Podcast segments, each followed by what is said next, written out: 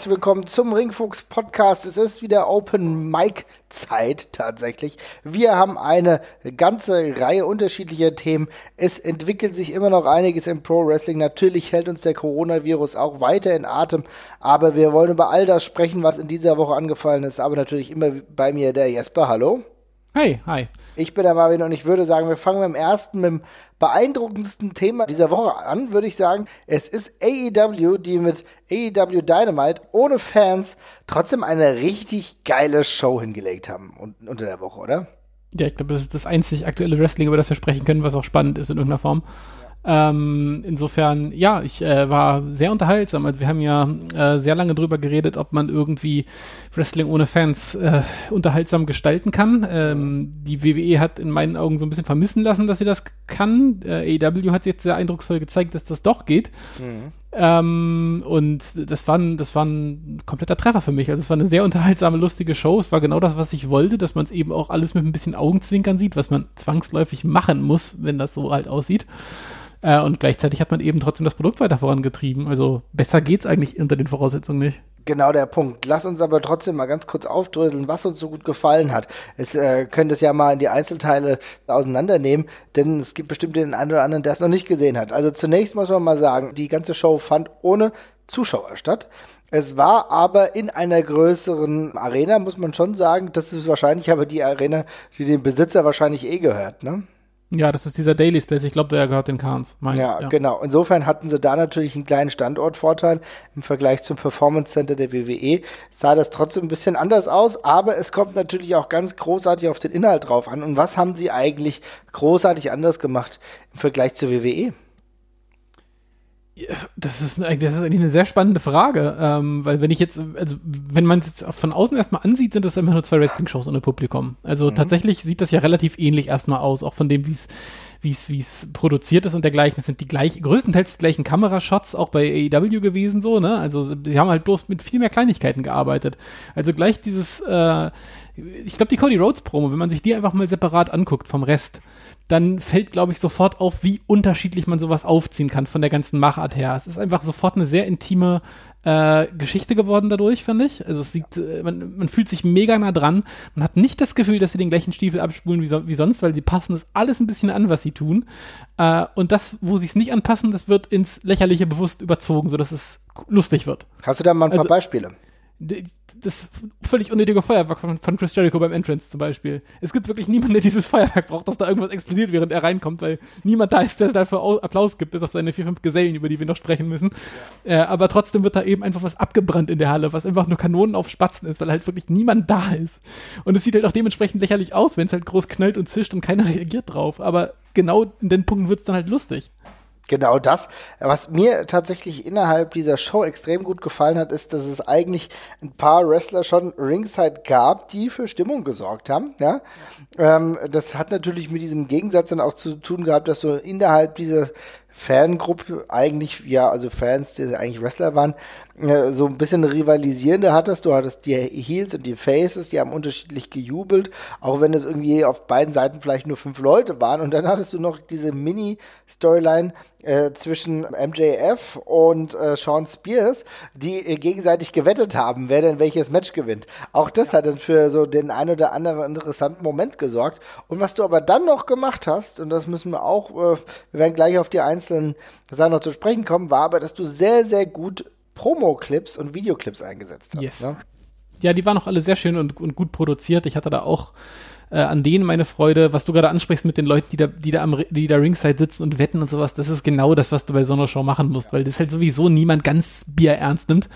Ähm, und dann passt das eben. Und was ich dann aber eben auch besonders beeindruckend finde tatsächlich, und das ist ja auch die, das Wichtigste ist, dass sie eben geschafft haben, also klar, es ist erstmal eine unterhaltsame Show, das ist auch schon mal extrem wichtig, aber dann eben auch noch zwei große Debüts äh, rauszufeuern, die ähm, sicherlich mit einer großen Kulisse noch spannender und cooler gewesen wären, darüber müssen wir gar nicht reden. Mhm. Äh, so wird es vermutlich, also ich glaube, ich werde mir die, diese, also wir sprechen ja gleich noch im Detail drüber, es sind jetzt vermutlich keine Momente, die ich mir jemals wieder so bei YouTube angucken werde und sagen werde, ach, war das geil damals, weil ohne Publikum fehlt halt auf jeden Fall was, aber man muss eben auch ganz klar sagen, im Rahmen der Möglichkeiten, die sie hatten, haben sie das Produkt weiterentwickelt und auch diese Leute gut debütieren lassen und spannend debütieren lassen und ähm, das Beste draus gemacht. Und ich fand das beeindruckend, wie wenig sie sich da von ihren Umständen haben von abbringen lassen. Und es wirkt eben nicht so gezwungen wie bei der WWE. Das ist ein sehr guter Punkt. Lass uns aber noch mal ganz kurz auf den ähm, Punkt zurückkommen mit den Fans, die auch äh, ja die Wrestler waren tatsächlich. Ich finde, das darf man gar nicht unterschätzen. Für mich ist es dann schon mal in der Atmosphäre nochmal ein Unterschied. Das hast du bei dem ähm, Multiman Tag Match auch äh, gesehen. Das hast du auch gemerkt, als die Lucha Bros an, äh, aufgetreten sind. Die Reaktionen, auch wenn das nur fünf Leute auf beiden Seiten waren, ist es dann schon etwas. Natürlich kann man aus Sicherheitsaspekten immer noch geteilter Meinung sein, ob das jetzt der smarteste Weg war. Trotzdem ist das halt etwas, was zumindest ein bisschen Atmosphäre reinbringt. Und la lass es nur fünf Leute auf beiden Seiten sein, aber die hast du ja dann nicht großartig immer beleuchtet. Du hast es so gehört, du hast so ein bisschen gesehen. Aber das war für mich schon ein Unterschied einfach. Ja, definitiv. Also kann ich auch noch mal zustimmen. Das ist, macht einfach, äh, es wirkt halt auch organisch dadurch, ne? Also ich finde, es, es wirkt halt glaubhaft. Es ist halt auch das, was bei so einer Show eigentlich passieren würde, würde ich, mhm. würde ich, würde ich vermuten. Wenn die Leute sowieso da sind und sonst keine Fenster sind, natürlich gehe ich dann davon und mache da Unsinn die ganze Zeit. Also es ist doch, es macht doch Sinn. Es macht die Charaktere auch greifbarer und ähm, ja, weiß ich nicht. Da kann ich wirklich nur sagen, Hut ab. Das war eine, war eine coole Idee und das hat dem Produkt getan und es hat auch AEW nochmal in seiner Andersartigkeit äh, bestätigt und nochmal so, ich finde, ja, man, man, es hat so einen alternativen Touch immer noch, das Ganze, was sie sich unbedingt aufrechterhalten sollten. Auf jeden Wirkt Fall. ein bisschen rebellisch. Was ihnen natürlich auch wirklich zugute kommt. Jetzt hast du aber die Debüts angesprochen. Ich denke, wir kommen nicht drum herum, selbige mal zu erwähnen. Ja. Das ist auf der einen Seite The Exalted One, ja. Er mhm. ist endlich da und das ist eine richtig coole Nummer. Ähm, der ehemalige Luke Harper, Brody Lee, ist bei AEW debütiert. Ja, sehr cool. Ähm, ich freue mich sehr, dass er das ist, tatsächlich. Mhm. Ich finde ihn als äh, Sektenführer auch richtig cool. Ähm, ich habe mit einem etwas anderen Charakter spekuliert mhm. und drauf gehofft. Ich dachte, er ist ein etwas positiverer, anmutender Sektenführer aller so, ja, so ein bisschen Guru-artiger unterwegs, mhm. ähm, weil bei mir, ich habe jetzt einen relativ krassen Disconnect zwischen all dem, was bei, was bei dieser Dark Order-Geschichte rauskommt, mit äh, wir, also eigentlich so super positive Messages andauernd zu senden an die Leute, von wegen, wir bauen uns alle gegenseitig auf und du wirst aufhören zu verlieren und dergleichen, was ja so Selbsthilfengruppen-Flair hat. Dann äh, ähm, ein Stable, der eigentlich so düster aussieht, dass das eigentlich logisch ist, dass da niemand normal unter normalen Umständen hingehen würde. Es Darum habe ich eigentlich. Es ist kein Face-Stable, es ist auch nichts in between das, eigentlich. Ich will, ja? auch, ich, will auch nicht, ich will auch nicht, dass ein Face-Stable ist. Man kann ja trotzdem trotzdem aber auch, man kann ja auch verblendete Leute, also ich meine, gerade bei Sekten, die sind ja alle oft einfach grundlos glücklich und mhm. strahlend. Und sowas hätte ich mir jetzt gerade zumindest von dem Leader an der Stelle so ein bisschen gewünscht, dass der ein bisschen positiver ist, aber so fand ich seine, ähm, seine Ansprache ziemlich 0815 bösewichtmäßig. Ist in Ordnung, äh, hat er auch gut rübergebracht, aber ich finde, ähm, etwas anderer Charakter hätte ihm noch besser zu Gesicht gestanden, weil ich finde, er hat eine, er hat eine Stimme, die dazu viel besser passt, wenn er jemand ist, der seinen eigenen Scheiß komplett glaubt und nicht immer nur böse ist. Äh, aber trotzdem super cool. Ähm, ist eine Top-Besetzung dafür. Ich freue mich, dass wir den endlich mal wieder jetzt, äh, dass wir Brody Lima in einer, in einer, ja, als, als Wrestler sehen und in Storylines sehen, die was ausmachen, weil er in meinen Augen auch ein super cooler Storyteller ist in allem, was er tut. Äh, und der wirklich hoffnungslos verschenkt gewesen ist in den letzten Jahren bei WWE. Ähm, und das ist eine super, super Geschichte. Also ist tolle Wahl. Ich finde es auch, ich finde es auch richtig, richtig gut. Mich freut es, dass Brody Lee auch ähm, wirklich diesen Weg zu AEW gewählt hatte. Äh, man hatte in den Nuancen in den letzten Wochen schon auch bei Twitter vernommen, dass es sich irgendwie anbahnen könnte. Es war schon fast klar. Das ist aber dann doch so, auch kommt man, weil man kennt ja die Twitter-Szene, die veräppelt einen ja dann doch manchmal ganz gerne. Freut mich umso mehr. Ich bin auch da interessiert zu sehen, wie die nächsten Wochen auch in der Charakterentwicklung weitergehen, wie er sich denn als Sektenführer ja ähm, aufmacht, auch The Dark Order neu zu etablieren, ne? Weil jetzt ist ja Evil Uno, der die ganze Zeit so der Leader ja auch war, ist jetzt ab absolut in der zweiten Reihe. Ne? Und man muss natürlich jetzt auch feststellen, warum das der Fall ist und was ihn äh, dazu befähigt, wirklich der Leader dieses Teams zu sein. Aber allein diesen Punkt jetzt mal gesetzt zu haben, so nach dem Motto, okay, das ist natürlich jetzt ein WWE-Guy, der jetzt gekommen ist. Wobei soll man wirklich sagen, dass ein WWE-Guy war. Also er hat sich in den Indies davor ja auch schon einen Namen gemacht. Wir kannten ihn auch schon, bevor er zur WWE gegangen ist. Vielleicht ist diese ganz klare Diktion gar nicht mehr so zu treffen. Weißt du? Ja, es ist schon ist ein Argument. Andererseits muss man eben auch sagen, dass der Typ jetzt wie lange in der WWE war. Ich glaube fast zehn Jahre. Insofern ist es auch okay zu sagen, er ist ein WWE-Guy. Also Ja, natürlich. Okay, du hast schon vollkommen recht. Er ist jetzt zehn Jahre da gewesen. Das ist natürlich schon eine Hausnummer. Ich mag nur ehrlich gesagt die Art und Weise nicht, wie aktuell darüber gesprochen wird. Oh ja, AEW besteht nur noch aus ähm, WWE-Geist. Das ist mir alles ein bisschen zu kurz gegriffen. Das, Deswegen wird das, wollte wird ich dem von Leuten? Einhalt bieten. Mhm. Wird das, wird das so gesagt? Das habe ich gar nicht mitbekommen. Also ich habe das jetzt schon öfter gelesen und ich finde, das greift einfach zu kurz, weil es kommt immer drauf an, wie du Leute einbindest. Äh, natürlich ist Ja. die Main-Event-Szene zuletzt so gewesen, dass du mit Jericho und äh, Moxley zwei Leute hattest, die eine ganz klare WWE-Farbe hatten, aber du siehst ja, Du siehst ja auch gleichzeitig, dass mit Guevara auch andere Leute hochkommen, ähm, die irgendwie einen anderen Touch auch haben. Ne? Ja, nee, das ist ja auch, äh, ist ja auch wunderbar so. Also, ähm, ich finde auch, also man, es gibt ja einen Unterschied zwischen WWE-Guys holen, weil sie WWE-Guys holen und eben Leuten holen, die bei der WWE eben wirklich sträflich vernachlässigt worden sind. Und bei Brody Lee ist das ja eindeutig der Fall. Das ist ja niemand, also da, jeder weiß ja, welches Potenzial und welche Skills der mitbringt. Genau. Ähm, insofern entfesselt man ihn ja quasi nur. Insofern. Und es ist ja auch ein wichtiger Run jetzt, weil er auch nicht mehr der Jüngste ist. Insofern ist es auch für ihn die Chance, jetzt nochmal was Bedeutendes zu machen in einem Umfeld, was ihm auch die Chancen gibt. Ähm, das andere Debüt, unfassbar, Matt Hardy ist bei AEW. Er hat sich in einem anderen Konstrukt wiedergefunden, als man es wahrscheinlich gemeint hat, weil ich hatte zwischenzeitlich gedacht, vielleicht ist er die Exalted One. Wir hatten auch darüber gesprochen. Das ist er nicht. Er äh, debütiert und ist dann nächste Woche an der Seite, wenn alles gut läuft, nächste Woche an der Seite von Kenny Omega wieder wrestlen. Wie absurd ist das bitte? Ja, es ist schon sehr seltsam. Ich bin allerdings auch ganz froh darüber, dass man jetzt nicht irgendwie versucht, irgendwas, eine riesen, super große Storyline mit ihm sofort durchzuziehen als Main-Eventer oder Leader von irgendeinem dunklen Stable oder sowas, weil, wenn wir ganz ehrlich sind, ist das Gimmick genau da gelandet, wo das, wo AEW das jetzt eben platziert, so als äh, Instant Gratification Meme-Gimmick so ein bisschen. Und das ist auch völlig okay. Das ist immer noch ein krasser zweiter Frühling, den er sich damit aufgebaut hat. Aber ich finde, es ist genauso in so einer hum humorigen Nischenrolle passt das auch super rein. Also klar, es ist jetzt ein ernstes Match natürlich, aber ähm, trotzdem wird das, wird damit gespielt werden, dass, also Kenny Omega ist ja auch jemand, der immer so einen ganz schnellen Ansatzpunkt an Comedy-Matches und dergleichen hat. Und und gerade mit Chris Jericho und dergleichen, der, der auch mit rumtingelt, wird das schon seine witzigen Momente bekommen und das ist ein guter Einsatzpunkt für den. Also ich hätte, ich hätte jetzt keinen großen äh, Matt Hardy äh, Brimborium Singles Run zum Start gebraucht. Nein, ganz ehrlich, das ist ein interessanter Einsatz und genau so selbstironisch, wie er auch mit seinem ähm, Gimmick, was er ja auch schon vor WWE-Zeiten hatte, bei Impact beispielsweise auch dementsprechend groß geworden ist, mit Delete, ähm, auch genau diesen Einschlag auch wieder gefunden hat und mit dieser ganz merkwürdigen Drohne, die irgendwann niederkam und für die Eingeweihten, die sich noch an diese wunderbar lustigen und verqueren Matches von damals bei Impact erinnern, ähm, die wussten, ah, die Drohne, das könnte wirklich Hardy sein und dann war es plötzlich, ne? Natürlich fehlt dann schon die Crowd, die alle äh, rufen, delete, delete, delete, ja, aber das hat er in seinem Wahnwitz dann auch ganz gut wettgemacht. Es ist für mich eine interessante Sache, aber die Frage, die ich mir dabei stelle, ist, er war doch erst vor kurzem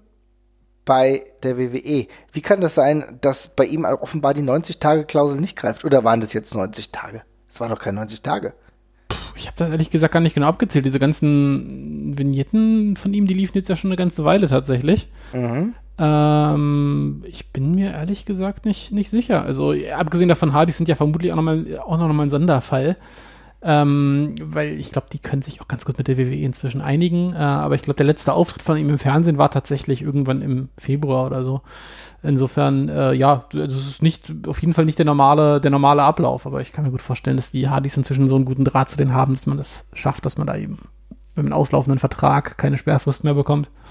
Was natürlich aber schon krass ist, weil ich ähm, erinnere dich an viele andere Situationen, in denen man genau diese Zeit auch irgendwie abwarten musste. Ne? Also ich meine, kann sein, dass Hardy ähm, da so einen guten Draht mittlerweile hat, dass das kein Problem darstellt, aber so ganz gewöhnlich fand ich das jetzt halt einfach nicht. Ja, ich bin halt, Ja? bin halt inzwischen nicht mehr ganz sicher. Ich weiß nicht, wann der letzte Fall war, dass, jem, dass, dass von jemandem der Vertrag wirklich ausgelaufen ist und der danach woanders wresteln wollte.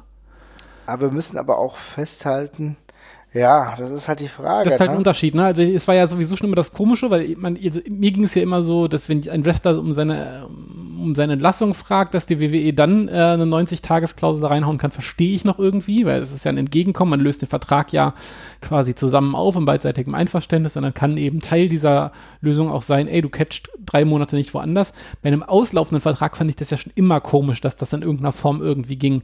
Insofern wäre ich jetzt auch nicht überrascht, wenn man von dem Prozedere irgendwie mal ein Stück abgerückt wär, wäre. Ja, Fakt ist, dass er halt zuletzt, ähm, bei, ich glaube, ich, es war Mitte Februar, wo er ja dann von Randy Orton attackiert wurde, so hart, ne? Also, wie gesagt, das waren auf jeden Fall noch keine 90 Tage, aber wahrscheinlich gibt's dann entweder diese Absprachen oder man ist von dieser Klausel abgerückt. Wenn du von dieser Klausel tatsächlich abgerückt bist, dass du sie jetzt nicht mehr einsetzt, dann ist es natürlich noch dynamischer, der Umgang mit ähm, neuen Wrestlern, die theoretisch zur AEW kommen könnten. Das würde ja noch wirklich für neue Möglichkeiten sorgen. Aber jetzt haben wir zwei ehemalige WWE-Wrestler, die jetzt bei AEW sind, lustiger oder ironischerweise ihr Debüt vor einem vor einer leeren Crowd gegeben haben. Aber man muss wirklich sagen, es wurde alles dafür getan, um diese Show ohne Fans so unterhaltsam wie möglich zu gestalten. Ich habe eben noch angesprochen, wir müssen auch die Promo-Videos ansprechen. Für mich beispielsweise, ich bin kein Fan von Lance Archer. Das werde ich nie. Aber die Kombination mit Jake the Snake Roberts, der als Mentor da fungiert, der sich nur anguckt, was Lance Archer da macht, das, die Promo war schon nicht so schlecht. Nee, das fand ich auch alles passend. Also ich äh, finde Archer ziemlich in Ordnung und äh, finde den auch, glaube wenn man den richtig einsetzt, kann das, kann das alles passen. Es ist jetzt nie, mit dem mich im Ring in Begeisterungsstürme jemals versetzen wird, aber die Kombination mit Jake ist, ist echt cool. Ähm, Jake in der Form halt auch schon lange nicht mehr gesehen. Das, das hat alles bisher Hand und Fuß. Ich bin, ähm, bin da bisher sehr angetan von tatsächlich. Ja, also richtig, richtig geil. Ähm, ich fand, ich muss echt sagen, ich habe es gefeiert. Auch die düstere Art und Weise, wie Jake the Snake, als er ja bei seinem Debüt, AEW-Debüt schon reinkam und auch gesprochen hat mit einer gewissen Bestimmtheit, da haben wir ja auch schon positiv uns darüber ausgelassen. Und jetzt wieder, also wie das einfach weitergeht, das hat irgendwie für mich Hand und Fuß und erzählt eine Geschichte. Äh, man muss halt schon sagen, dass AEW gerade relativ düster ist. Ne? Das hatten wir ja schon mal erwähnt. Es gibt sehr viele dunkle, düstere Charaktere. Vielleicht passt es aber auch gerade zur Zeit.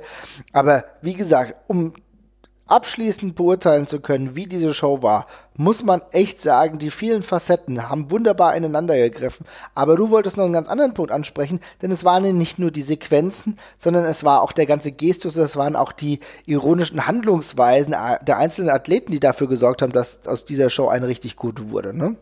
Ja, genau. Ich fand es sehr äh, schön, dass sie eben nicht einfach andauernd auf ihren Stiefel runtergespielt haben und eine ernste Wrestling-Story voller Dramatik erzählt haben, sondern dass es dann eben auch die extrem lustigen Sachen gab mit, mit Sammy Guevara, der hier das äh, Judas von, von Chris Jericho singt, äh, und die ja offenbar auch immer nur versucht haben, sich selber gegenseitig zum Lachen zu bringen, da die ganze Zeit und äh, sich gegenseitig zum Korpsen zu bringen. Das sind genau die Sachen, die kannst du bei so einer Show machen und ich finde, das ist eine gute Möglichkeit, um solche Shows eben auf ihre Art und Weise eben auch erinnerungswürdig zu machen, weil im Vergleich zu normalen Shows stinken die natürlich immer ab. Es wird halt maximal immer die Show bleiben ohne Zuschauer im Kopf, aber bei einer Show, bei der sowas passiert, weil eben man eben sagt, okay, heute ist niemand da, wir können machen, was wir wollen quasi. Es passt da super rein und das gibt der, das gibt ja schon nochmal einen eigenen Anstrich. Das fand ich, das fand ich sehr cool und ähm, gerne, gerne mehr davon, auch in den kommenden Wochen, wenn es so weitergeht. Richtig gut, auf jeden Fall. Es hat mir sehr, sehr gut gefallen. Ich fand wirklich den Gesang von Sammy Guevara, ja.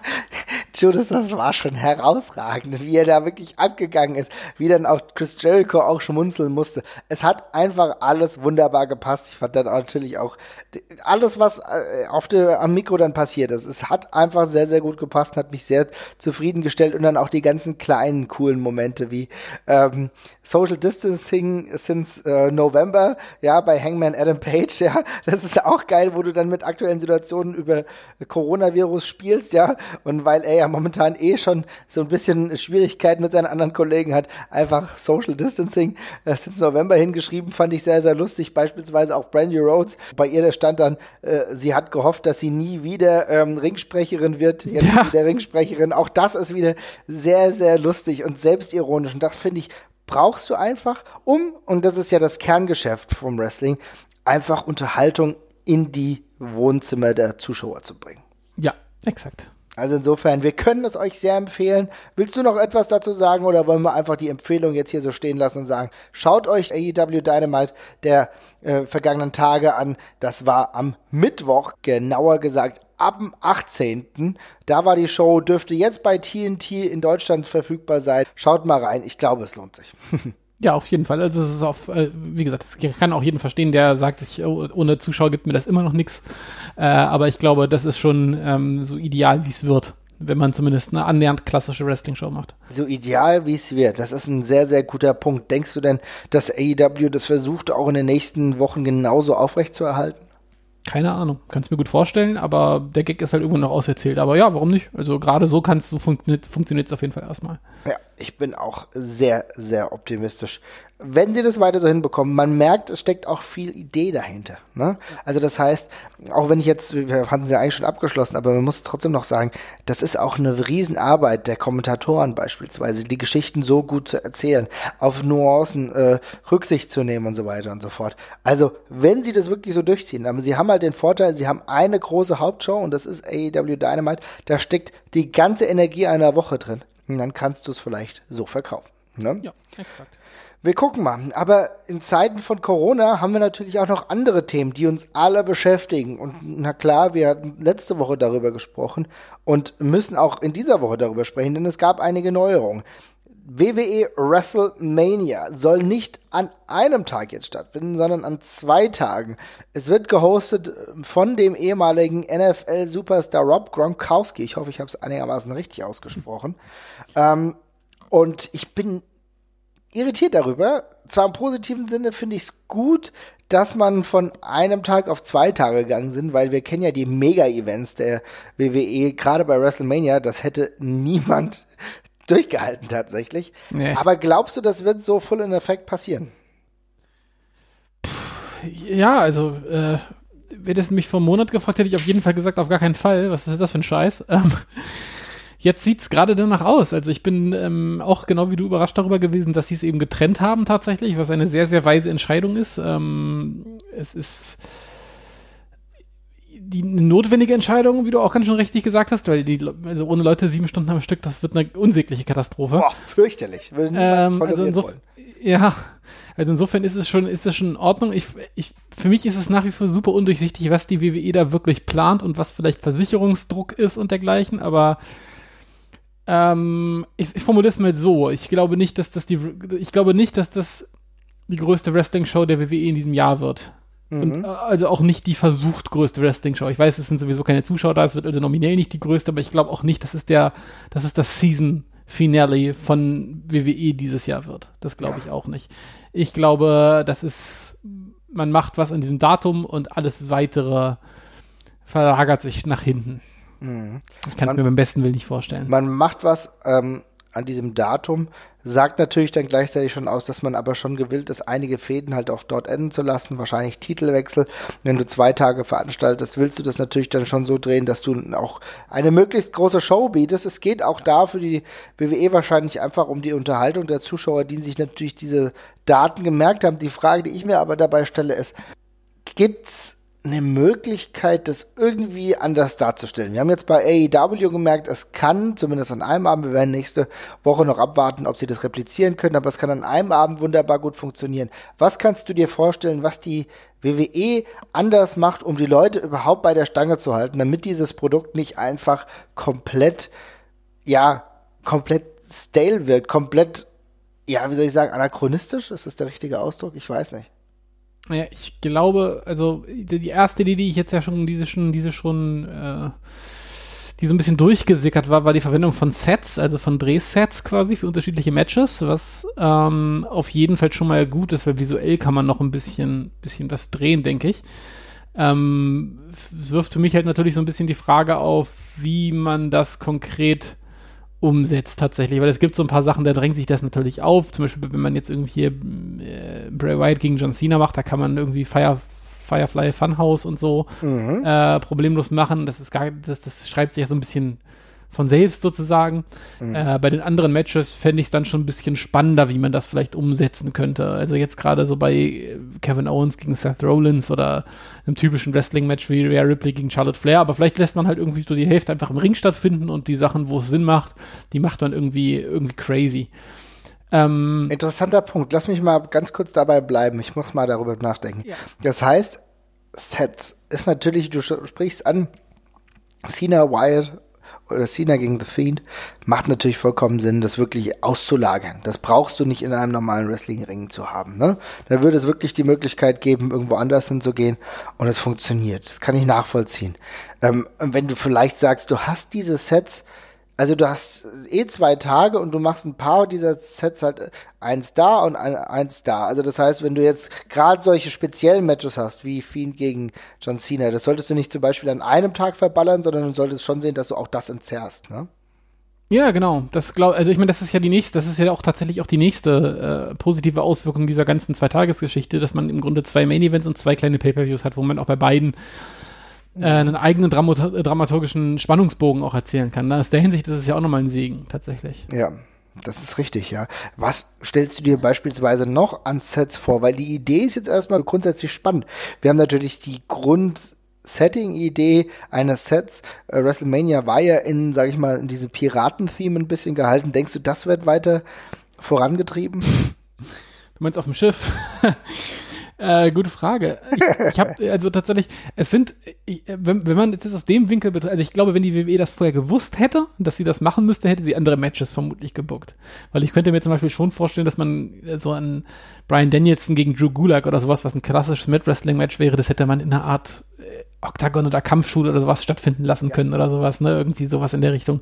Die anderen Matches sind eigentlich alles so klassische, äh, also klassische, klassische Blockbuster-Matches. Klassische Blockbuster. Äh, klassische, äh, so klassische Blockbuster-Matches, die alle darauf ausgelegt sind, dass sie ja vor Riesenpublikum äh, stattfinden. Lesnar, McIntyre, Goldberg, Reigns, Lynch gegen Basler eigentlich auch, Ripley gegen Flair. Ah, das kann, da kann man vielleicht noch was derartiges draus drehen, wie ich es gerade bei Danielson gegen Gulag meinte.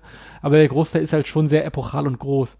Hm. Styles gegen Undertaker, ich befürchte äh, Friedhofs-Shenanigans. Ich hoffe, oh Gott, nicht, oh Gott. Ja, hoffe, dass es, es wird vermutlich ein bisschen schmerzhaft anzugucken, aber schauen wir mal. Also ich, bisher ist ja nur raus, sie drehen auf, äh, von verschiedenen Locations, ob das denn jetzt irgendwie komplett durchgestellte Sets sind. Das ist meine Lesart, aber das muss ich ja auch nicht bestätigen. Aber ich bin ähm, auf jeden Fall gespannt. Es ist auf jeden Fall eine gute Methode, um das ein bisschen aufzulockern und ich hoffe, sie gehen ein, machen einfach, machen einfach was. Also sie machen, mhm. sollen sie auch von mir lieber ein bisschen zu laut aufdrehen als zu leise. Ich finde es bei WrestleMania sowieso so. Bei WrestleMania ist immer zu, ist eher zu viel als zu wenig. Äh, ich fände da jetzt auch Zurückhaltung bei, äh, bei dieser Geschichte völlig fehl am Platz. Dann mach dich halt notfalls ein bisschen lächerlich und mach, will zu viel. Ist, äh, ist, auch, ist auch in Ordnung, aber einfach was machen, damit es irgendwie in Erinnerung bleibt. Ich finde auch, also die Idee zumindest zu sagen, ähm, dass du auf jeden Fall ein paar rational realistische Abschlüsse hast, sag ich mal, die du vorantreiben willst. Die wird es eh geben. Ne? Also ich gehe davon aus, wenn alles gut läuft, vielleicht ein Titelwechsel hin zu Drew Galloway. Ja, die gibt's eh. Ja, dass vielleicht kommt der Paradigmenwechsel und sagst, Rhea Ripley gewinnt gegen Charlotte beispielsweise. Ne? Egal, ob das jetzt passiert oder nicht. Aber das sind so die Turning Points, die ja auch eine Karriere äh, der betreffenden Wrestler dementsprechend shapen und auch verändern. Die solltest du vielleicht auch ohne möglichst ganz viel Shenanigans ähm, durchziehen, aber alles andere, was wirklich dem Unterhaltungsrahmen eher unterspricht, du, äh, entspricht, du hast eben den Undertaker angesprochen und so weiter und so fort. Selbst Randy Orton gegen Edge musst du nicht in einem drögen Match laufen lassen. Nee. Weißt du? Das kannst du auch anders machen. Und dann versuch lieber viel zu machen und dann bist du zumindest deinem, auch wenn sie den Auftrag nicht haben, aber sie haben ihn ja sich selbst auferlegt, dem Unterhaltungsauftrag wirst du dann zumindest gerecht. Ob das dann wirklich die Show wird, bei der wir sagen, meine Fresse, das war unfassbar. Aber es ist zumindest ein Versuch wert, irgendwie weiter zu produzieren. Ne? Exakt. Und ich meine, sieh's mal so, wenn die einfach einen normalen Wrestling-Pay-Per-View äh, produzieren würden, keines dieser Matches wird irgendeine kulturelle Relevanz erlangen, jemals, weil es einfach immer dadurch abfallen wird, dass es einfach, also es wird ein Novelty-Factor sein, dass kein Publikum da war, davon sind aber alle Matches betroffen. Und insofern wird das alles unter den Tisch fallen in der Historie. Wenn du allerdings irgendwas durchproduziertes, Verrücktes machst, ich, zum Beispiel, man sieht ja die Matt Hardy-Geschichte, wie mhm. der sich durch seine völlig absurde Herangehens Herangehensweise ans Wrestling dann nochmal neu positioniert hat. Wenn du sowas machst, hast du zumindest die Chance, dass davon irgendwas hängen bleibt. Ähm, wenn du sowas nicht machst, dann wird WrestleMania einfach ein, es wird, aus, es wird aussehen wie ein Bonus-Event auf dem Network. Ja, genau. Und das ist halt genau das Ding. Und du willst ja aber schon diesen Akzent setzen. Ich gehe auch mit dir und glaube, ich persönlich glaube, dass wenn früh alles gut geht, dann wird SummerSlam vielleicht der große Event. Ja? Mhm. wenn das noch alles noch länger dauert, SummerSlam ist ja immer so im August. wenn alles noch länger dauert, kann ich mir vorstellen, dass dann vielleicht die Survivor Series der große Event wird. Ja, ich glaube, dass 2020 schon noch was passiert, wenn es überhaupt das alles zulässt. Wir wissen ja nicht, wie sich der Coronavirus entwickelt. Die USA ist noch mal ein paar Wochen hinter uns. Das heißt, also wir sind und wir sind in Deutschland erst am Anfang. Äh, man kann sich aktuell kaum vorstellen, wie diese Entwicklung überhaupt in den USA voranschreitet. Ähm, da wissen wir auch, da weiß ich auch in Sachen Healthcare System viel zu wenig. Ich kann mir aber vorstellen, dass es ähnlich dramatische Auswirkungen hat, wie, wie jetzt in Deutschland schon langsam sehen, wie problematisch das alles ist. Also wir wissen ja gar nicht, wie weit wir überhaupt realistisch in der Denkweise gehen können. Ich höre jetzt Szenarien beim Fußball, die sagen, naja, man könnte frühestens im Juni anfangen und dann gibt es aber auch negative Prognosen, die sagen, also ganz ehrlich, denkt man überhaupt nicht an Fußball 2020. Wir mhm. wissen es einfach nicht. Das müssen wir abwarten. Wenn wir optimistisch sind, sagen wir, es könnte am SummerSlam weitergehen. Ja, und das ist, und dass wir das überhaupt schon sagen, und das ist August, aber wir wissen es halt nicht. Dann kann ich mir vorstellen, dass das der große Event ist. Insofern gebe ich dir da recht. Aber wir werden sehen. Wir müssen abwarten. Bin, ne? Ich bin tatsächlich super drauf gespannt, ob sie den Namen WrestleMania so beibehalten, weil ähm, das Interessanteste für mich in dieser ganzen Geschichte, dass jetzt ein Wrestling-Event per se ausfällt, ist geschenkt, passiert. Mhm. Ähm, die Frage, aber die, die WrestleMania-Marke ist ja quasi der, das mainstreamigste Erzeugnis, was die WWE hat. Also jeder weiß, was WrestleMania ist, ja, auch wenn er keine, auch wenn er vielleicht keine, keine, keine einzige aktuelle WWE-Storyline kennt. Ob man sich die Marke jetzt quasi so ein bisschen dadurch verhagelt, dadurch, dass man eben so eine ja, leere Show quasi veranstaltet, das finde ich sehr spannend. Oder vielleicht tackert man noch irgendwas drauf, irgendein WrestleMania Showcase oder sonst irgendwas, damit man später im Jahr noch eine richtige WrestleMania machen kann, weil ähm, gegebenenfalls bleibt es eben auch das Jahr ohne richtige WrestleMania, das wäre halt auch heftig. Und ähm, ich kann mir eigentlich nicht vorstellen lassen, dass sie sich das entgehen lassen, ein Event von der äh, popkulturellen Bedeutung zu veranstalten einmal im Jahr. Das wird ja in dem Interesse der WWE sein. Oder, ich meine, vielleicht macht man das riesigen Jahresabschluss dieses Mal auch Dezember, sonst sowieso tote Zone, machst du mal eine WrestleMania hin. Finde ich eine geile Idee. Und das ist doch trotzdem auch eine gute Möglichkeit. Du hast ja den Vorteil, dass du das ja in Zahlen machst und nicht zwingend in Jahren. Ne? Oder dass du nicht sagst, ähm, WrestleMania ist immer im April. Das ist natürlich immer so, aber du kannst, du hast die Möglichkeit mit dem Namen, das auch ganz woanders stattfinden zu lassen. Ne? Und äh, natürlich kannst du sagen, du machst jetzt WrestleMania Showcase, ne? WrestleMania 36 Showcase oder nur WrestleMania Showcase. Ist möglich, nimmt jetzt nichts aus aus diesem Flair, dass du überhaupt im April was hast. Und das ist ja auch cool für die Leute, die weiter Wrestling konsumieren wollen. Trotzdem kannst du, und das finde ich eine interessante Idee, genauso auch sagen, damals, äh, wo Starcade stattfand, äh, äh, bei der WCW, immer so im Dezember, dann könntest du doch jetzt perfekt sagen, WrestleMania ist als auch unser Dezember-Event über dieses schwierige Jahr, äh, wird nicht der Deckmantel des Schweigens gehüllt, sondern wir schließen es ab mit einem ganz, ganz großen Event. Kann ich mir auch richtig gut vorstellen. Ne? Ich finde mich auch ganz spannend, weil Teil, also ich weiß, ich, natürlich, wir wissen, dass die WrestleMania immer im April oder äh, also Anfang April irgendwann stattfindet. Ich finde allerdings nicht, dass das ein Riesenteil der, der, der, der Brand ist in dem Fall. Also wir wissen das, ich, es ist aber jetzt mhm. nicht irgendwie, dass es als der große April-Event bekannt ist. überhaupt gar nicht. Ich glaube, Otto Normalverbraucher, dem würde halt, der, der erfährt irgendwann, aha, bald ist wieder WrestleMania und das kannst du genauso gut im, im Winter machen. Und ähm, ohne dass es irgendwie negativ auffällt. Und gerade deswegen würde ich es halt überlegen. Also ich meine, das Ding ist doch. Äh, also was, was, das Geld für die Tickets oder so, das müssen sie ja sowieso äh, in irgendeiner Form erstatten. Das, das ist ja weg. Äh, ich kann mir irgendwie nicht vorstellen, also diese ganze alte Geschichte mit Leute holen sich dafür jetzt groß das Network oder dergleichen, das wird doch, also natürlich ein Stück weit wird das auch wieder passieren, aber die ganzen Erfahrungen, die sie bisher gesammelt haben, Jahr für Jahr, die sind ja jetzt erstmal passé. Die gelten ja dieses Mal nicht. Das ist ja alles völlig andere Vorzeichen. Und ähm, wie gesagt, ich würde mir da eher die Marke aufrechterhalten. Das sage ich jetzt aber auch nur so daher, als jemand, der da von außen drauf guckt. Aber tendenziell äh, den größten Pay-Per-View des Jahres einfach nochmal zu spielen, ist vielleicht keine dumme Idee, weil sie haben das Argument auf ihrer Seite mit. Wir wollen, dass, dass, dass ihr dabei seid. Ja. Sonst ist es keine WrestleMania. Und ähm, ja. Also kann ich mir auf jeden Fall vorstellen. Eine leicht zu erzählende Story. Ich finde die Idee grundsätzlich einfach mal in Ordnung. Einfach mal darüber nachdenken. Man könnte die 36 könntest du wegnehmen und könntest WrestleMania Showcase oder du lässt die 36 stehen und könntest trotzdem deine Matches abspulen in einer anderen Art und Weise und versuchst trotzdem sie ja, so gut wie möglich zu erzählen. Ne? Ich finde die Idee auch schon ganz gut zu sagen, also die ja jetzt auch relativ fix ist, dass du an zwei Tagen das machst. Du hast ähm, eine ganz gute auch Teilung, die du vornehmen kannst. Ne? Du kannst ja sagen, dass der eine, der Universal-Teil beispielsweise an dem einen Tag gespielt wird und der WWE Championship am anderen. Ne? Da könntest du die schon mal trennen, ob du wirklich sagst, dass das die Main Events sind bisschen, darüber muss man spekulieren, aber dass man zum Beispiel Brock Lesnar gegen Drew McIntyre als Main Event auch einer kompletten Show sieht, warum nicht? Selbst Roman Reigns gegen Goldberg könnte für den Samstagsteil auch ein guter Main Event sein. Du hast reine Wrestling-Matches, wie du eben angesprochen hast, Rhea Ripley gegen Charlotte Flair, die würde ich nicht antasten und vielleicht Seth Rollins gegen äh, Kevin Owens, wenn das stattfindet da solltest du oder bräuchtest du recht wenig tun. Du hast jetzt schon angekündigt, dass Edge gegen Randy Orton wahrscheinlich in einem Last Man Standing Match antritt, aber in welcher Art und Weise, darüber kann man auch sprechen. Und dann hast du, wie gesagt, ähm, Undertaker gegen AJ Styles, John Cena gegen The Fiend. Ja, gucken wir mal. Und natürlich müssen wir dann darüber überlegen, was machen wir mit Becky Lynch gegen Shayna Baszler. Kann man aber auch gut irgendwo innerhalb eines ganzen Showkonstrukts verarbeiten, ohne dass es langweilig wird. Also das wird ganz, ganz spannend. Kannst du dir noch vorstellen, dass die WWE zusätzlich irgendwie versucht, die, die Fans noch einzubinden? Jetzt hatte ich tatsächlich auch schon überlegt. Ich, also, ich, also, ob man, äh, also für mein, ich gebe dir mal eine, eine Idee, ne? Ja, bitte. Also ich denke nur darüber nach, ne? Keine Ahnung. Ich mache mir natürlich sehr, sehr viele Gedanken, weil natürlich ist WrestleMania auch so das Fest der Fans. Und gibt es irgendwelche Möglichkeiten, bei denen man sagen kann, man schaltet Fans dazu und nimmt deren Reaktion und speist sie wieder ein, ohne dass der Delay zu krass ist? Weißt du, was ich meine? Hätte, hätte ich tatsächlich auch interessant gefunden, bis zu dem Zeitpunkt, wo wirklich alle Versammlungen völlig verboten sind. Was man ja wunderbar hätte machen können, wäre halt irgendwie eine Kneipe zu filmen, wo halt irgendwie 100 oder 150 Fans sitzen. Aber wenn mhm. das halt mhm. so weitergeht, dann wird das ja auch alles schwierig. Ist aber, richtig. Aber ich meinte eigentlich auch nur äh, Einzelne ein, tatsächlich, ja. Einzelne. Ja, ja. Ich meinte aber tatsächlich diese Oldschool, was heißt Oldschool ist ja gar nicht, mittlerweile diese Reaction-Videos, ja, die ja, Leute reagieren mir, auf Dinge. Das stelle ich mir extrem unangenehm vor. also ich ganz ehrlich sagen, die ganze Zeit Stille und dann einmal irgendjemand, der zu Hause im Wohnzimmer, äh, dann mhm. irgendwie kurz einmal ausflippt und dann gehen wir zurück.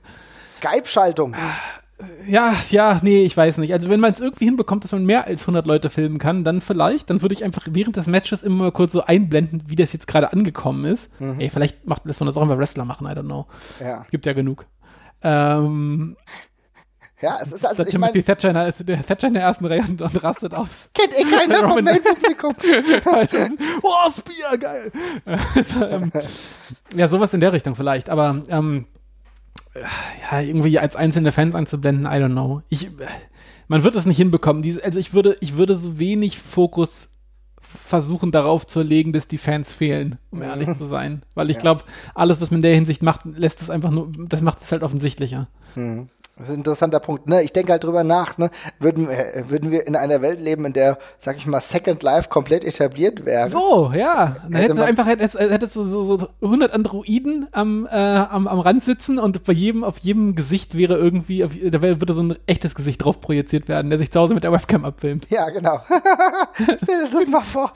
Ja, ich weiß es nicht. Ist es absurd. Ich glaube nicht, dass die WWE in der Kürze der Zeit sowas hinbekommt. Ja, ich meine, die haben jetzt auch schon, es ist der 20. März. Das ist absurd, aber wir reden hier ja, und in drei Wochen ist es eigentlich soweit. Ja, ja. Es, musst du dir mal geben. Es ist ganz, ganz kurz jetzt eigentlich nur noch Zeit und ähm, es ist Quatsch. Es ist gar nicht, es sind zwei Wochen tatsächlich. Ja. Also muss, äh, es ist jetzt halt auch echt so, ich habe das vorhin auch, ähm, es gab ein paar äh, Dirt Sheet Reports von einem Insider, den die angeblich äh, aufgespürt haben, der sich darüber geäußert haben, was die jetzt gerade machen und der meinte mhm. eben, sie, äh, die, die ganze Veranstaltung wird halt sehr out of the box, es wird anders werden als das, was man jetzt bei SmackDown und bei Raw gesehen hat, auf jeden Fall. Äh, und dann meinte er eben auch so, ja, wir filmen die nächsten zwei Wochen jetzt durch äh, und machen einfach schon, bereiten schon Sachen vor. Und dann habe ich mir so gedacht, okay, zwei Wochen jetzt einfach schon mal filmen. Und dann ist mir erst aufgefallen, ach so, nicht stimmt, in zwei Wochen ist es ja auch tatsächlich schon. Also es ist wirklich einfach echt kurz vor knapp und ähm, ja, also manchmal steht in, in, in, diesen Drucksituationen ja auch echt super geile Ideen. Also ich bin, ich bin wirklich gespannt ich denke, man muss festhalten, dass die WWE auf jeden Fall das Potenzial hat, wenn sie zusammenkommen, auch ihr kreatives Potenzial zusammenzunehmen, dann kann da was Gutes entstehen. Das ist immer noch eine Company, die extreme Hochglanzprodukte erzeugen kann, ob sie nah an der Wahrheit sind oder nicht. Das sehen wir manchmal bei gew gewissen Dokus, aber es kann gut werden. Und vielleicht nimmst du dir davon etwas und verwandelst es in eine ganz eigene Art und Weise. Wir müssen uns überraschen lassen, aber die Fähigkeiten haben die Jungs und Mädels auf jeden Fall. Und dann ist es auch egal, wie die nächsten zwei Wochen Raw und SmackDown laufen werden, weil die Geschichten sind tatsächlich schon geschrieben. Du brauchst kein Build-up mehr für die ein oder andere Sache. Du nimmst vielleicht noch ein bisschen was Undertaker und AJ Styles, da musst du vielleicht noch mal was festzurren. Alles andere ist eigentlich schon dementsprechend fest. Ja. Gut, ich habe jetzt eben über Kevin äh, Owens gegen Seth Rollins, darüber kann man noch mal irgendwas machen. Ja, aber vielleicht die beiden sind auch, die beiden sind auch gut genug, dass, dass sie das einfach über eine Facebook austragen können, notfalls. Also gerade äh, Seth Rollins muss einfach nur tweeten wie immer. Das ist schon Grund genug, dass man ihm auf die Schnauze hauen möchte. Mhm. Und Kevin Owens, dem drückst du notfalls vor dem Event noch eine Stunde ein Mikrofon in die Hand, dann erzählt er dir die ganze Fehde in Kurzfassung und dann passt das. Also, das, also das, da muss man nicht mehr viel tun und deswegen ist es für mich jetzt beispielsweise auch jetzt total unproblematisch, wenn die nächsten Wochen jetzt nicht mehr großartig krasses Entertainment in den Weeklies werden. Das waren sie da vorher auch nicht. Wichtig ist, dass sie halt jetzt sehen, dass sie irgendwie WrestleMania gewuppt bekommen mit der theoretischen Möglichkeit, dass es danach erstmal gar nicht mehr weitergeht. Weil das muss man auch sagen. Wir, wie gesagt, ich will jetzt nicht zu sehr darauf drücken, aber es ist schon so, dass wir in zwei Wochen dieses WrestleMania haben. Hoffentlich bleibt jeder fit. Das ist natürlich die Grundvoraussetzung, mhm. dass so ein Event überhaupt stattfinden kann, auch dass niemand wirklich Corona bekommt. Ich habe keine Ahnung. Ich, mich würde echt interessieren, wie die WWE sich darauf vorbereitet. Sind jetzt schon alle in Quasi-Quarantäne, bereiten sich zu Hause darauf vor? I don't know. Es kann möglich sein. Ja? Vielleicht ist genau das aber auch mal interessant zu erfahren. Vielleicht ist dieser Weg, dieser Umgang, Umgang interessant zu sehen, wie geht, wie ist die Road to WrestleMania nicht in einer Nachdoku, sondern die nehme ich mit rein und wo sich jeder darauf vorbereitet und jeder schon sagt, was halt für ihn das Problem ist und so weiter und so fort. Vielleicht ist das auch eine Herangehensweise, ja. Ich bin tatsächlich gespannt, was das für Erkenntnisse bringen wird, weil, also es ist schon jetzt ein krasser, also ich meine, größer könnte der Paradigmenwechsel eigentlich nicht sein. Ne? Also wir kommen von ähm, wir machen eine klassische WrestleMania hinzu, wir machen eine WrestleMania ohne Zuschauer und im Nachhinein wäre eigentlich gleich eine, Süd eine große Südamerika-Tour angesagt gewesen von der WWE, die ist auch abgesagt. Das heißt, dieser, dieser klassische Post-WrestleMania-Payday, wo sie nochmal alles mit dem WrestleMania-Hype nochmal rumtouren und da nochmal alles abgreifen, äh, deshalb war ja auch immer, das hatte ja auch oft so eine WrestleMania Aftershock oder sowas, ein Motto, diese, diese Touren dann und sowas. Das fällt jetzt auch alles weg. Das heißt, man verabschiedet sich nicht nur von der größten Show, sondern auch von all dem, was drauf aufgebaut war in den kommenden Wochen und, und Monaten. Und ähm, da bin ich mal gespannt, ob da vielleicht auch so ein paar Erkenntnisse bei den Offiziellen auftauchen mit, oh, das alte Geschäftsmodell, das hat sich zwar sehr bewährt, aber wir merken gerade, es geht auch auf eine ganz andere Art und Weise. Vielleicht überdenken wir das alles nochmal. Ähm, sofern sie denn das alles finanziell gut überstehen. Also ich bin da ja auch kein Experte, was diese finanziellen Überlebenschancen von Unternehmen angeht. Also die WWE ist jetzt sicherlich in einer sehr guten Verfassung noch. Im Vergleich zu vielen anderen wahrscheinlich. Im Vergleich schon, zu vielen anderen, also relativ gesehen natürlich. Da hat eine Möglichkeit, das äh, über viele andere Möglichkeiten und Kanäle in irgendeiner Form abzufedern und abzubilden, was sie tun. Aber äh, ja, wehtun wird das, wird das auch schon. Also mal sehen es wird extrem wehtun, aber alles, äh, ja, wird halt von der Frage diktiert, äh, wie lange das halt alles gehen kann. Ne? Ja. Vielleicht wäre es für die WWE auch gut, nach WrestleMania einfach mal zwei Wochen Pause zu machen, sich neu zu sammeln und zu überlegen, wie es dann weitergeht keine Ahnung. Und dann werden sie feststellen, dass in China mittlerweile schon äh, alles kontrolliert ist und packen ihr ganzes Set dann nach China und produzieren dann dort oder so. Ich weiß nicht. Ja. Läuft es dann genauso. Die WWE ist immer schon kreativ gewesen, ja. Ob es jetzt im positiven oder negativen Sinne ist. Aber erstmal richten wir unsere Blicke auf WrestleMania.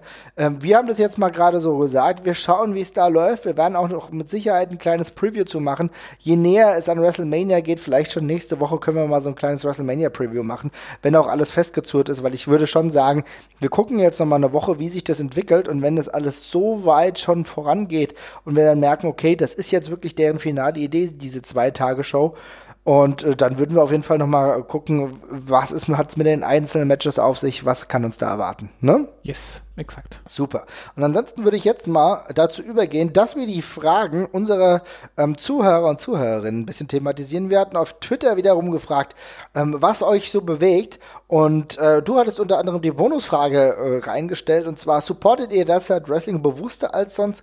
Kauft ihr extra Merch oder dergleichen? Und äh, was jetzt zweimal oder ich glaube sogar dreimal die Antwort kam, war, dass Streaming-Services vermehrt genutzt werden, auch obwohl man sie jetzt gar nicht aktiv nutzt. Der Bones VD hat beispielsweise geschrieben, er unterstützt WXW Now, ohne es zu benutzen, weil er einfach zeitlich gar nicht dazu kommt.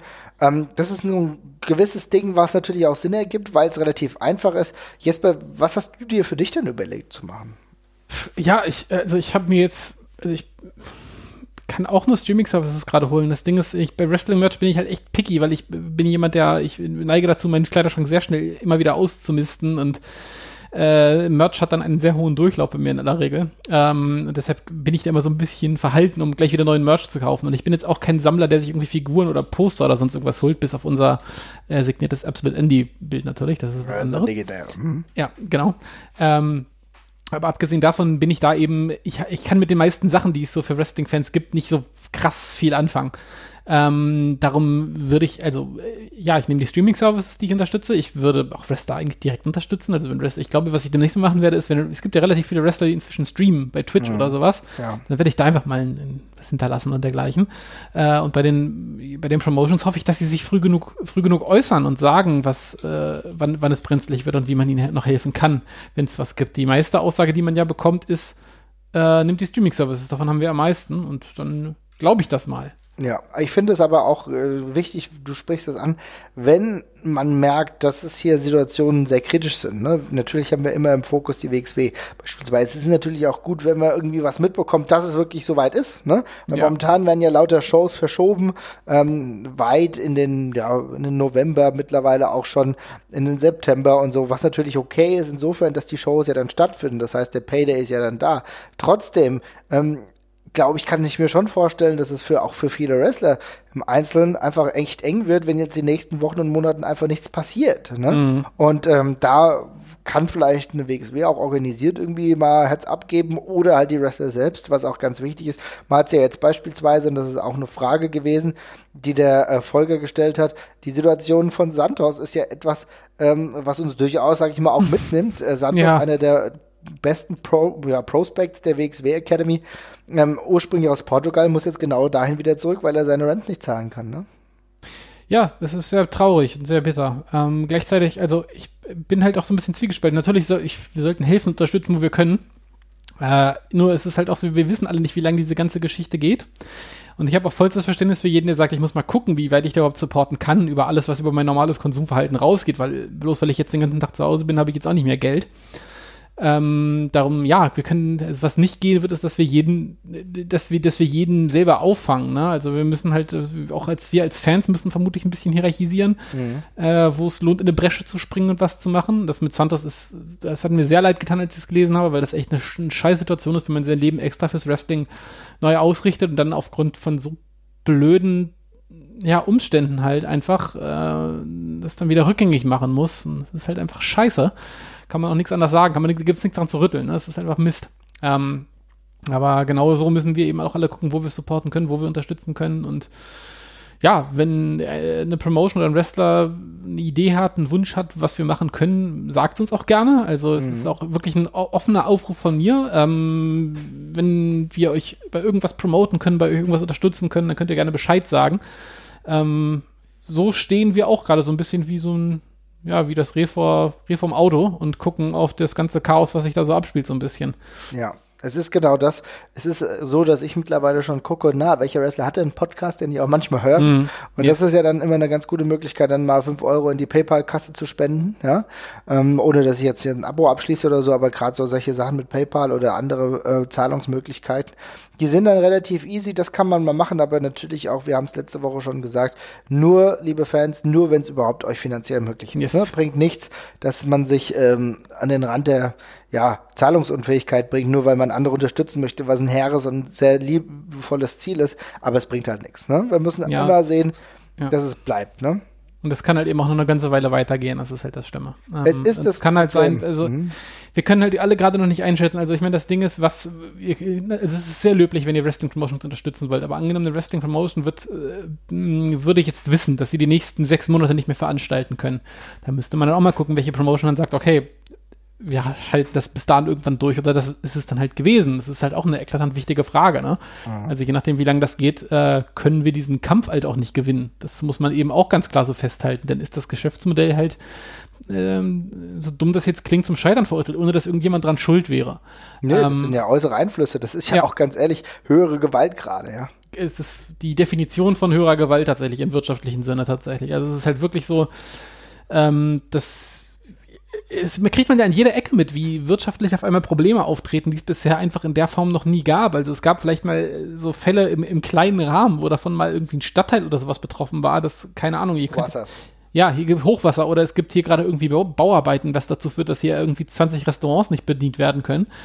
Äh, aber dass wir eben sagen, okay, ganze Sektoren fallen gerade aus und das muss man eben sagen, es sind ganze Sektoren. Das ist Gastro, das ist Event, äh, das stirbt einiges weg. Vapiano ist Ähm, jetzt pleite gegangen beispielsweise, ja. Ja, die waren davor auch schon sehr angenockt, weiß ich tatsächlich. Also, die ging es davor auch schon sehr, sehr scheiße. Die Insolvenz hat sich sehr hingezogen, bis es jetzt losgegangen ist. Aber jetzt, es war jetzt der finale, der finale Stupser auf jeden Fall. Aber was ist mit, was ist mit Festivals? Was passiert den Sommer über? Also, was ist denn, ich meine, es gibt genug, es gibt genug ähm, Firmen, die leben nur davon, dass sie äh, äh, im Jahr halt irgendwie ähm, Rock am Ring, Wacken und dergleichen halt irgendwie mit Künstlern versorgen und dergleichen. Das sind riesige Massen an, an, an Tickets und an, an Einnahmen, Werbeeinnahmen, die da jetzt auf einen Schlag einfach wegfallen, gegebenenfalls. Allein auch Crepe-Verkäuferinnen und Crepe-Verkäufer, Ja, äh, ja. die, äh, die ihren Jahresbeitrag hauptsächlich dadurch erstreiten, äh, nicht erstreiten, dadurch erzielen, ähm, dass sie an Jahrmärkten teilnehmen. Ja, jetzt fa- fallen aber alle Jahrmärkte aus, ne? Ich meine, ich liebe Krebs, ja, und liebe auch andere Sachen, aber da fällt es mir halt gerade auf, ne? Das ist jetzt das, was mir eingefallen ist. Jetzt fallen die Feste aus, der Hessentag fällt aus. Ich komme aus Hessen, deswegen ist mir das gerade aufgefallen. Ja, die Dippemess in Frankfurt finden nicht statt. Das sind große Einnahmequellen für die Leute, die halt Imbissbuden haben und so weiter und so fort. Fischmarkt, der auf, Fischmarkt auf St. Pauli bei mir um die Ecke, zum ersten Mal seit 300 Jahren ausgefallen. Also Das da, ersten Mal seit 300 Jahren. Dann merkt man Ja. die Tragweite einer solchen Dynamik. Ja. Ja, und genauso können wir eben auch hier nicht einschätzen, wie lange das dauert und wie ernst es ist. Darum auch echt, also der ernst gemeinte Aufruf, wenn wir helfen können, sagt es uns und kommuniziert es offen. Es ist- wäre mir wirklich ein Anliegen, weil wenn, wenn es so, wenn es so ist, dass wir, dass es hilft, wie bei OTT, dass Fans einen großen Batzen Geld einmalig zusammensammeln, also erstmal einmalig. Und der die Promotions zugutekommt, dann ist das doch ein Anfang. Äh, kann man aber auch, finde ich, es bricht auch, fällt auch keinem Zacken aus der Krone, das zu sagen. Finde ich, finde Transparenz Fall. auch immer echt immer super und Ja. ja, genau. Also ich muss, nämlich- ich muss nämlich ganz ehrlich sagen, ich glaube, ich werde, ich, also ich bin eher nicht der Typ, der jetzt auf Verdacht für irgendwas Tickets kauft, um zu supporten, weil ich möchte ja auch wissen, ob ich irgendwo hinfahre oder nicht. Und Es gibt gewisse Dinge, für die habe ich eh schon meine Tickets gekauft. Da bin ich froh, dass die ihre Gültigkeit behalten. Aber es ist natürlich jetzt nicht so, dass ich jetzt irgendein Ticket kaufen würde, wo ich genau weiß, dass ich da eh nicht hinfahre. Ne? Also jetzt nach Oberfrohna oder wie das heißt, da würde ich eh nicht hinfahren. Ne? Also beispielsweise es ist ja sinnlos für mich, da Tickets zu holen. Aber genau, man muss das kommunizieren. Wenn man das kommuniziert, dann kann man auch den Fans dann irgendwie das Go praktisch dadurch geben und dann ist es ja so, dass die Wrestling-Fans alle sehr begeistert und begeisterungsfähig sind und auch kreativ sind und sich dann dadurch was einfallen lassen. Das ist ja auch die schöne Seite, ne? Auf jeden Fall. Insofern. Ähm, Gibt es aber zu diesem Punkt halt auch noch eine Frage vom Transcodier, der gefragt hat, warum macht denn Wrestling überhaupt weiter so im Gegensatz zu Fußball und anderen großen Sportarten? Also da muss ich tatsächlich erstmal sagen, vielleicht ähm, sagst du da auch noch gleich was dazu, das ist ja auch nur sehr eingeschränkt der Fall. Ne? Also klar, AEW hat jetzt weitergemacht, die WWE macht weiter, ist aber relativ früh, das muss man auch sagen, im amerikanischen Vergleich relativ früh nicht eingeknickt, aber hat gesagt, dass sie das ohne Fans macht. Das war, war sie tatsächlich einer der Vorreiter, während andere noch fröhlich irgendwie mehr gemacht haben. Ich sehe auch in anderen ähm, Wrestling-Ligen in den USA ist es teilweise so, dass ohne Fans mittlerweile veranstaltet wird. Die WXW veranstaltet jetzt gerade gar nicht mehr. Ähm, also es ist schon sehr, sehr zurückgefahren. Und ich glaube, selbst in Japan, äh, das weiß ich jetzt nicht, bin ich nicht ganz so aktuell dabei, aber da gab es auch zuletzt auch gar keine Shows. Nee, liegt auch auf Eis. Ja, also ich meine, warum warum es dann im Detail diese Unterschiede gibt, keine Ahnung. Das scheint das Geschäft, also ich meine, die, die, bei Fußball geht's einfach nicht mehr. Also sie haben halt so viele Fälle im Teams, es sind so viele Leute beteiligt und ich glaube, äh, es spielt eine eklatante Rolle, dass die WWE ein Unternehmen in den USA ist. Äh, die dieses Problem lange Zeit überhaupt nicht ernst genommen haben, äh, auch lange Zeit ohne Auflagen ausgekommen sind, ein ganzes Stück länger, ein paar wichtige Wochen länger. Ähm, und jetzt eben an dem Punkt sind, dass sie vermutlich auch sagen können, also alle, die jetzt hier gerade bei uns sitzen, sind sowieso infiziert, wir können das jetzt sowieso machen. Oder äh, also es ist sowieso ein Raum, aber äh, da, bevor, bevor da irgendwelche Maßnahmen ergriffen worden sind, war das Kind einfach in den Brunnen gefallen. Und äh, da kann man ihm jetzt noch ein, ich will gar nicht profitieren sagen, also, weil es ist der, der Schaden, den man erleidet, ist immer noch extrem riesig, aber so, also ich glaube, das ist der Grund, warum man eben gerade zumindest noch veranstaltet und veranstalten kann. Mhm. Äh, beim Fußball war es eben so, da gab es die ersten Verdachtsfälle und dann haben wir, dann, dann wurde halt erst gesagt, okay, dann müsste es ohne diese Spieler stattfinden. Dann kamen ein paar Verdachtsfälle mehr, dann war, ups, dann äh, kann das wohl jetzt gar nicht mehr stattfinden. So, das war halt die Konsequenz, wenn das beim Wrestling auch. Ich, also ich glaube, wenn es eine große deutsche Wrestling-Promotion gegeben hätte, wäre das auch der Fall hier gewesen. Ja, definitiv. Und mittlerweile haben wir ja im Endeffekt dann diesen ähm, Dreh, dass es eigentlich niemand mehr auch veranstaltet, also jetzt fernab des Wrestlings, auch Fußball ist im Endeffekt jetzt gerade nur noch in Australien, glaube ich. In Australien findet es auch ohne Zuschauer statt, ja. ja. Das war das, das, was ich zuletzt mitbekommen habe. Ich glaube auch zuletzt war noch äh, in ähm, ich weiß Russland, aber ich weiß nicht, ob man sich das dann angucken will. Also es ist alles zurückgefahren. Wrestling ist noch ein bisschen dabei, aber wahrscheinlich auch nicht mehr ganz so lange. Man muss abwarten, wie WrestleMania läuft, auch wie die Kurve in den USA auch grundsätzlich verläuft mit den Neuerkrankungen. Mhm. Es ist krass, es ist krass und daran schließt auch die Frage, die der Rainer Partycatch nochmal Grüße an dieser Stelle, immer noch guter Name, gefragt hat, wird sich die Indie-Landschaft in Deutschland darauf hin sehr stark verändern. Was glauben wir? Wird es zu einer Bündelung einzelner Ligen kommen? Also ich gehe fest davon aus, ähm, dass sich die Indie-Landschaft schon ein Stück weit verändert. Aber wir haben ja in der letzten Woche auch schon gesagt, es ist ja nicht so, als hätten die feste Verträge mit den Wrestlern und müssten die die ganze Zeit bezahlen. Ich wollte tatsächlich gerade auch mal eine ketzerische Frage stellen. Also angenommen, ich hätte, also ohne Scheiß, auch hier, wenn ich Mist labere, sagt mir das gerne. Aber angenommen, also klar, wenn ich eine, wenn ich eine Promotion bin und ich habe Veranstaltungen geplant und dafür auch schon was bezahlt in irgendeiner Form. Klar, da entsteht mir finanzieller Schaden.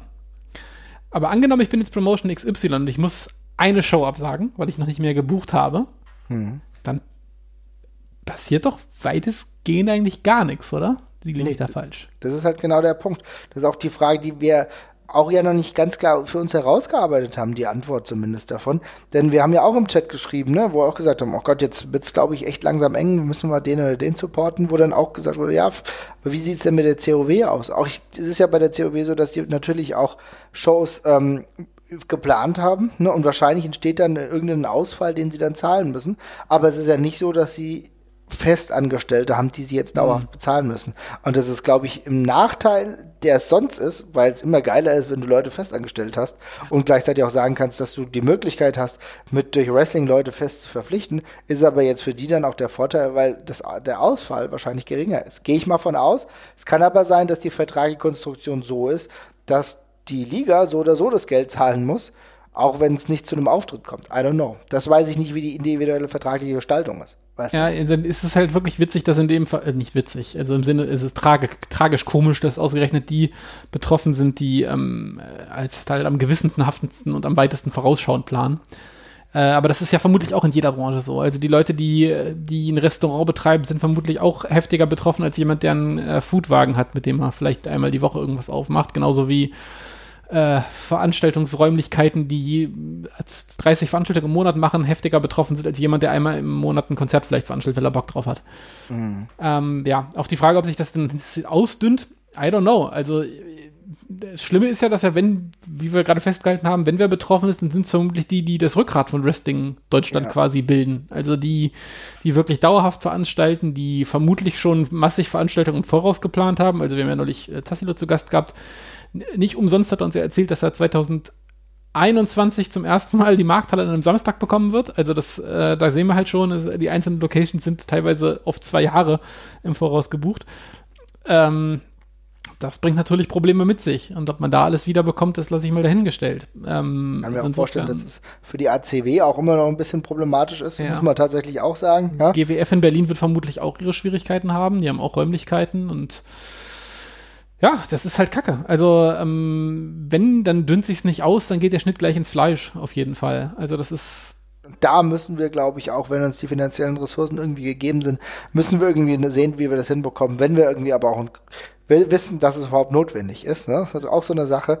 Ansonsten kann ich euch nur empfehlen, ähm, schaut mal bei WXW Now rein, das ist ja der Streaming-Service. Da haben sie jetzt auch eine weitere Show nach Karat veröffentlicht, ja, die wurde ja am Karat Sonntag gedreht.